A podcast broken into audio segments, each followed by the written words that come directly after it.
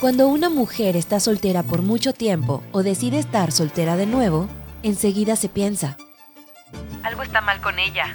Nadie la quiere. Nadie la aguanta. Nadie la aguanta.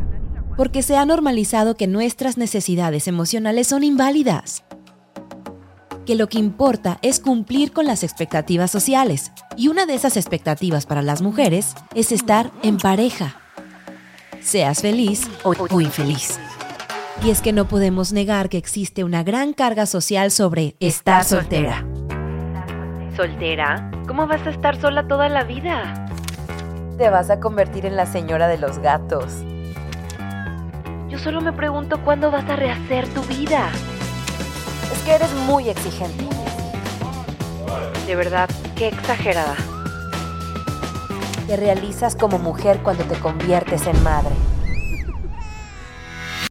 Yo soy Diana Martínez, una mujer como tú, pasando por las mismas experiencias que tú probablemente.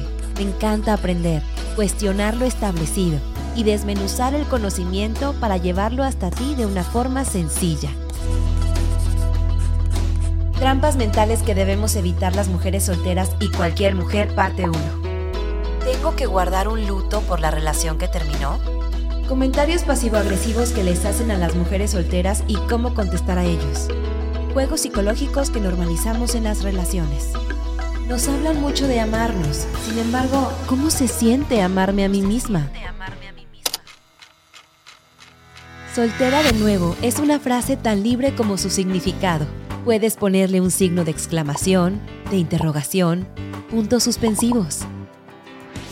En Soltera de nuevo encontrarás un camino claro hacia la certeza de tu poder, tus habilidades y el amor que te rodea. Porque son estas tres cosas las primeras que dudamos y son el principio para creer en la magia de nuevos comienzos.